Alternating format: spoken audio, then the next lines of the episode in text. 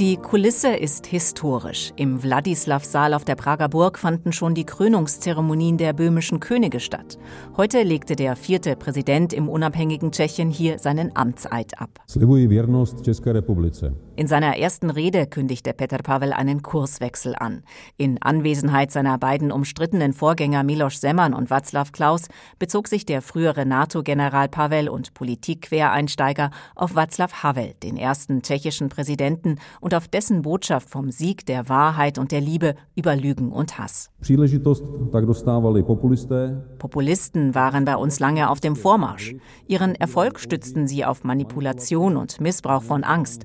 Darauf haben sich mein Team und ich nie eingelassen.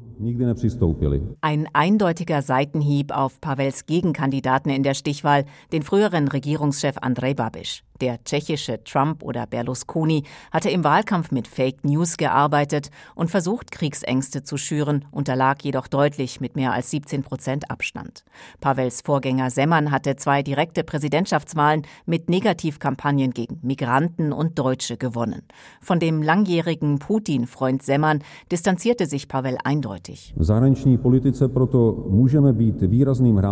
In der Außenpolitik können wir ein ernstzunehmender Akteur sein, wenn es darum geht, geht, Partner von ähnlicher Größe und Einstellung zusammenzubringen. Eine geeinte Stimme aus Mitteleuropa ist entscheidend, wenn wir der Ukraine zum Sieg verhelfen wollen. Pavel sagte der Regierung in Kiew weitere Unterstützung zu.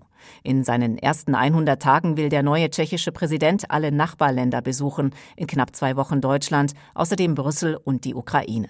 Sein Amtsvorgänger Semmern war aus gesundheitlichen Gründen kaum noch gereist. Nicht nur seine Ausrichtung Richtung Russland und China stand in der Kritik, auch seine Machtspiele polarisierten, genau wie seine Angriffe auf Migranten, Journalisten oder Umweltschützer. Viele Tschechinnen und Tschechen schämten sich zehn Jahre lang für diesen Präsidenten. Dutzende Aktivisten trugen in einem satirischen Karnevalsumzug eine Strohpuppe mit Semmernmaske von der Prager Burg Richtung Moldau und warfen sie ins Wasser, um den Amtssitz des Präsidenten symbolisch von dessen Einfluss zu reinigen.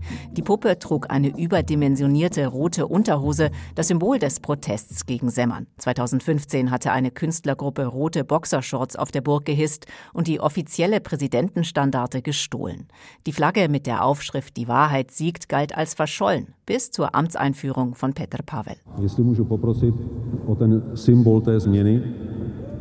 Wenn ich ein Symbol für den Wandel präsentieren darf. Dies ist die Standarte, die entwendet wurde. Sie wurde restauriert und kehrt nun zurück als Symbol für die Rückkehr unserer Grundwerte auf der Burg.